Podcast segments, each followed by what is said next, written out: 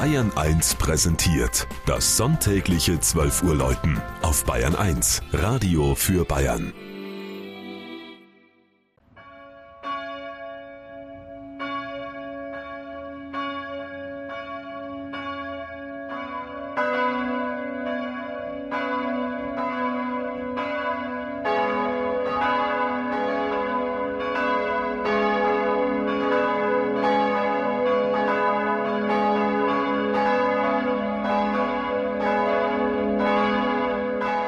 Amerbach in Schwaben. Vor genau 700 Jahren, also im Jahre 1306, ließ der Regensburger Bischof Konrad V. von Lubburg jene Urkunde ausstellen, die zum heurigen Festjahr in Amerbach den Anlass gibt.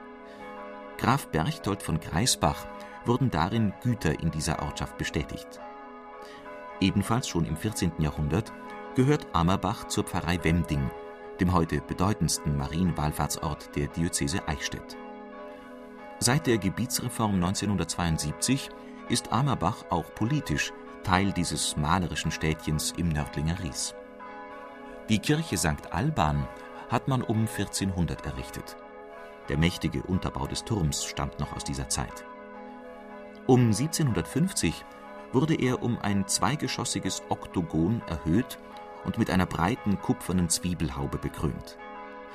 Bis auf diesen Chorturm musste 1928 das mehrfach an- und umgebaute, hinfällig gewordene Gotteshaus abgebrochen werden, um es in stattlicher, neubarocker Gestalt neu aufführen zu können.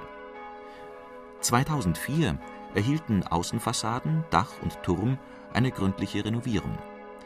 Den Innenraum von St. Alban in Amerbach schmücken zwei Seitenaltäre, die noch aus der alten Kirche stammen. Sie sind dem heiligsten Herzen Jesu und Willibald, dem Eichstätter Diözesanpatron, geweiht. Der barocke Hochaltar, eine Stiftung des ehemaligen Wemdinger Stadtpfarrers Matthias Lederer, steht zentral im Chorschluss und zeigt im Auszugsgemälde den Kirchenpatron, den Priester der Mainzer Kirche Alban, der im Kampf gegen die Arianer 406 den Märtyrertod erlitten haben soll.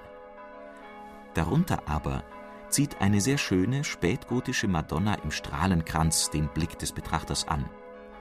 Mit leicht geneigtem Gesicht blickt sie in gesammeltem Ernst und doch voll Liebreiz auf das Jesuskind in ihrem Arm.